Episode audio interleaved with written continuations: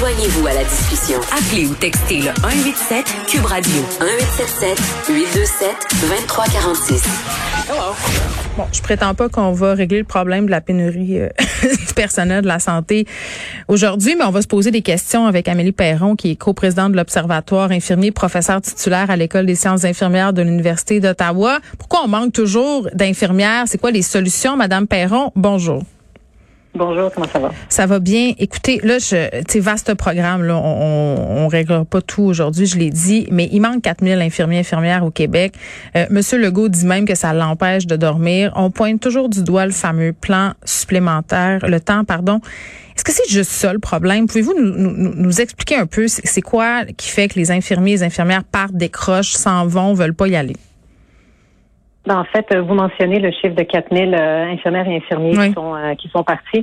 En fait, ce chiffre-là, c'est juste depuis la dernière année. Ben, c'est ça. Ben oui. Le, le, début de la, de la pandémie. Il faut se rappeler qu'on a déjà plusieurs milliers d'infirmières qui ont été perdues bien avant ça, euh, à cause de d'une variété de, de, de, conditions. Vous en avez vous en avez mentionné une, c'est la question du, du temps supplémentaire obligatoire évidemment, est une plaie du système de santé euh, québécois. Qui un modèle de gestion même, c'est ce qu'on a dit. C'est devenu un modèle de gestion, puis ça a été complètement normalisé aussi dans les euh, dans les la, la, structuration des services, l'organisation des, euh, des ressources humaines. Et ça va être très difficile à défaire, justement parce que ça fait partie des meubles maintenant. C'est supposé être une mesure d'exception, et c'est c'est maintenant ça c'est c'est un réflexe de, de l'utiliser, si bien que il y a beaucoup de solutions à mettre en place, il y a beaucoup d'innovations à voir qui sont complètement laissées de côté parce que l'habitude est prise de donner du TSO. C'est facile, c'est accessible. Mhm. Le personnel infirmier est presque pas capable de dire non. Donc, mhm. pourquoi est-ce qu'on s'en passerait? Donc, on n'a pas besoin de faire plus d'efforts au-delà de ça. Ben oui, puis moi, ça, ça me faisait capoter, euh, Madame Perrum, quand j'entendais, je crois que c'est Christian Dubé qui disait ça, euh, qu'on est en train de penser à revoir la façon dont on va donner certains services euh, dans, dans certaines régions du Québec, euh, parce que, par exemple, c'est préférable d'avoir une urgence ouverte à certaines heures de la journée qu'avoir une urgence ouverte 24 heures avec du personnel épuisé.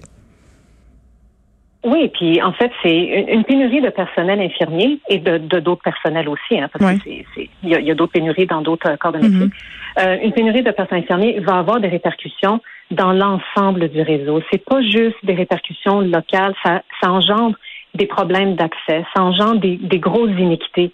Euh, dans la, la, la, façon dont la population peut accéder des services. On sait que ça va automatiquement affecter négativement certaines populations plus que d'autres. Donc, ça, ça, ça a des répercussions à large échelle. Et c'est ça que le, le, ben, le, personnel infirmier et puis certaines instances infirmières essayent mm. de faire comprendre depuis des décennies, parce que la pénurie ne date pas d'hier, elle date pas de la pandémie, ça date de bien, bien avant ça. C'est ça qu'on essaie de faire comprendre, c'est que le, le, le problème, c'est un problème de profondeur. Et ça implique de revoir certains aspects même culturels dans le système de santé, dans la façon dont les infirmières, les infirmiers sont perçus, ils sont utilisés, comment leur champ de pratique est défini et quelle place on leur donne dans le système de santé. La plupart des gens vont considérer que, ben, parce que le personnel infirmier est la main-d'œuvre la plus importante dans le réseau de la santé, mm-hmm. ils jouent un rôle prépondérant et puis euh, pourquoi est-ce qu'ils voudraient plus de, de place que ça? La question n'est pas là. On ne parle pas d'une question de chiffres. On parle de l'utilisation des expertises. Le personnel infirmier, en ce moment, dans les conditions actuelles, ne pratique pas selon son plein champ d'expertise. De, euh, donc, il y a beaucoup de, capacités, de talents infirmiers qui ne sont pas mis à profit dans le réseau. Quand il y a des décisions qui sont prises dans le réseau, plus souvent qu'autrement, ces décisions-là n'incluent même pas le personnel infirmier, même s'il est le principal acteur qui va devoir les faire fonctionner, qui va devoir les mettre en œuvre. Donc, c'est tous ces éléments-là qu'il faut repenser. Donc, ça implique des, des euh, oui, certaines restructurations, mais pas celles qui ont été faites dans les hmm. derniers 30 ans. Bon, Madame Perron, je ne vais pas vous peinturer dans un coin, mais je vais faire un petit peu de pouce sur ce que vous venez de dire sur les champs de pratique. Euh, à quel point les infirmières sont tannées de pas pouvoir faire des tâches dont elles pourraient s'acquitter parce que, en quelque sorte, ces tâches-là sont en quelque sorte une chasse gardée? Euh, ben, écoutez, le, la question de, des chasses gardées ou bien des, des, éléments de pratique que les infirmières voudraient ou ne voudraient pas faire, je vous dirais en toute honnêteté, en ce moment, c'est pas ça la plus grande préoccupation du personnel infirmier. C'est bien beau te faire dire, ah ben écoute, à partir de maintenant, vous allez pouvoir faire ceci, vous allez mm-hmm. pouvoir faire cela. Ça, ça rajoute des tâches en même temps. Ben, ben oui, mais quand tes conditions de travail de base ne s'améliorent pas, hmm. qu'est-ce que ça donne de dire que tu vas pouvoir faire telle ou telle autre chose? Tu n'es même pas capable de faire des soins de base. Ben, Donc, avant, De, avant de rajouter ces éléments-là, il faut être capable de revoir puis de, de, de, consolider la base actuelle. Puis en ce moment, il n'y a pas les conditions pour faire ça. Et c'est ça que le personnel infirmier en ce moment n'est plus capable de prendre, qui explique son hmm. exode vers des, des agences privées. C'est que cette base-là n'est pas assurée, mais on fait comme si, et on demande au personnel infirmier de juste le faire fonctionner. Euh, quitte à faire du TSO, quitte à négliger sa famille ou sa santé, c'est, c'est pas un modèle qui est fonctionnel. Donc, avant de rajouter des éléments supplémentaires comme ça, hmm. qui, oui, peuvent, peuvent améliorer les soins, puis peuvent euh, euh, augmenter la qualité des soins puis augmenter l'accès des patients aux soins. Oui, d'accord. Mais en ce moment même, qu'est-ce que ça donne de pouvoir faire des tâches supplémentaires? Si de toute façon, ben, c'est vrai. telle clinique est fermée, telle unité est fermée, puis les chirurgies sont annulées. Ben, vous avez complètement raison. Puis quand j'entends François Legault dire faut en faire revenir, je m'excuse là, Madame Perron, mais j'ai de la misère à concevoir comment tu peux après avoir fait saucette dans le privé vouloir te replonger dans le système public. Je, je, je, écoutez, il y a quelque chose que je vais vous dire parce qu'évidemment, je garde, je, garde le pouls sur le, le, qui se passe là dans les, les, décisions qui sont prises par mes, mes et mes confrères. Euh, il y a tellement, il y a tellement d'infirmières et d'infirmiers qui ont quitté le réseau contre leur gré, à contre-cœur. Ils ne voulaient pas faire ça. Ils y croient au réseau public. Ils veulent, c'est là qu'ils veulent travailler. Ils se sont toujours vus faire ce travail-là. Ils veulent pas faire autre chose. Hmm. Euh, il y en a qui raffolent pas de l'incursion du privé dans le système de santé parce qu'ils savent que ça crée des iniquités, ainsi de suite. Donc, ils sont pas partis de gaieté de cœur. Mais il faut comprendre que c'est bien, c'est bien là, de parler d'incitatifs pour essayer de les faire revenir. Mais ce que M. Legault doit comprendre et ses, et ses, et ses collègues, ce qu'ils doivent comprendre, c'est que après des décennies de mauvaise gestion comme ça, la confiance entre le personnel infirmier et, ses, et les décideurs et les élus, cette confiance-là, elle est brisée. Et je vous rappelle que l'année dernière, par exemple, pendant la, pandémie, le personnel infirmier, par exemple, se faisait promettre certaines choses. Par mm. exemple, que s'ils travaillaient telle ou telle heure, s'ils organisaient leur quart de travail de telle façon, ils allaient payer tant double ou tant triple. Et donc, il y a du personnel infirmier qui ont mis la main à la pâte, ils ont fait ça pendant deux, trois semaines.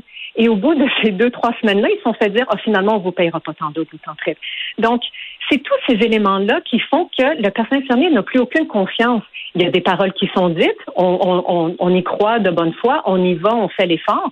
Puis après ça, ça se fait enlever cette confiance-là, elle est à rebâtir avec le ben, personnel. Puis les élus doivent comprendre ça parce que ça, ça, ça va prendre du temps. Mais je veux qu'on en parle parce qu'en conférence de presse la semaine dernière, euh, Christian Dupé a indiqué euh, que la situation des infirmières est appelée à changer parce que bon, il y a une négociation d'une nouvelle convention collective qui va bientôt entrer en vigueur. On demande d'attendre de voir ce qui sera signé avant de prendre une décision. Comment vous voyez ça?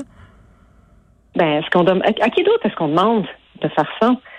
À qui d'autre est-ce qu'on demande de, de, de, de, s'engager sans avoir toute l'information ou bien avant le temps ou bien quand il y a, encore des, des, des, portes qui restent ouvertes pour comme changer d'idée? À qui, à qui d'autre on demande ça? C'est pas, c'est pas normal. Puis ce qui est, ce qui est frustrant aussi pour le personnel infirmier, parce que ces négociations-là, vous le savez certainement, là, ça n'a pas fait l'unanimité. Euh, il n'y a pas eu de, il y a pas eu de gros enthousiasme hein, dans ces, euh, dans ce processus-là. Euh, mais pendant ce temps-là, le, le personnel infirmier est en train de recevoir des messages que ben il devrait faire sa part, il devrait faire un effort, il devrait être plus ouvert d'esprit et ainsi de suite, et ainsi de suite. Puis la logique du sacrifice aussi, on vous vend beaucoup ça. Là. Vous avez la vocation, euh, euh, quasiment l'imaginaire militaire. Là. Vous êtes au front, faites le sacrifice, on a besoin de vous, vous pouvez pas vous partir. Puis même dans, dans le cas, euh, oui, puis même dans le cas d'Aaron, on a, on a pointé du doigt les employés qui sont partis. Là. On a dit, ben pourquoi ils sont partis?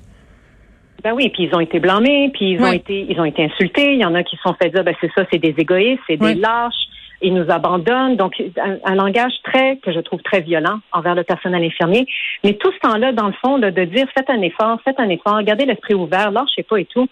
C'est ce qui, ce qui est implicite derrière ça, c'est que c'est la faute du personnel infirmier. Puis il y a une autre affaire aussi qu'il faut comprendre quand je vous dis que la, confiance est brisée. Le personnel infirmier est écœuré de porter la faute. Il est écœuré de se faire blâmer, de se faire dire. Puis ça, c'est pas juste le gouvernement actuel. Mm. Il se les fait dire par Couillard et Barrette avant faites un effort, ayez une meilleure attitude, etc. Euh, c'est tellement de mauvaise foi, ces arguments-là. Puis évidemment, je pense qu'il y a beaucoup de membres de la population qui se fait pas prendre à ce jeu-là. Oui, je pense très bien que le personnel fait ses efforts. Mais il reste que, après ça, qu'on s'engage dans des négociations pour une nouvelle convention collective, améliorer les conditions de travail, mm. ça ne met pas la table à des, des discussions de bonne foi quand l'impression est que c'est le personnel infirmier qui va devoir faire un effort et donc il va devoir faire des concessions. Parce que, encore une fois, on va se le dire, quand on regarde les conditions de travail du personnel infirmier, des concessions, il y en a eu, puis il y en a déjà eu beaucoup trop. Il y a tout un rattrapage à faire sur le plan de, puis je parle pas juste des conditions salariales, je parle de des conditions plus larges de travail du personnel. Il y a un rattrapage incroyable à faire qu'il faut prendre au sérieux. Oui, puis ça va être difficile. Ça, va être difficile, Madame Perron.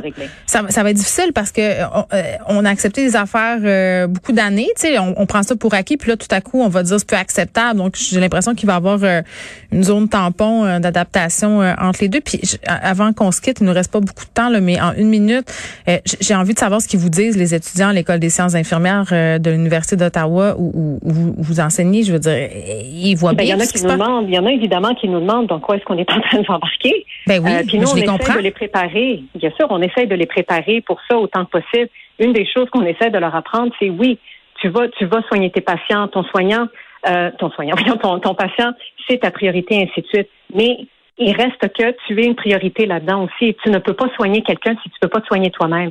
Puis on, on, a mentionné là, brièvement qu'il y a des il y a un travail significatif à faire pour rattraper tout ça puis réparer tout ça.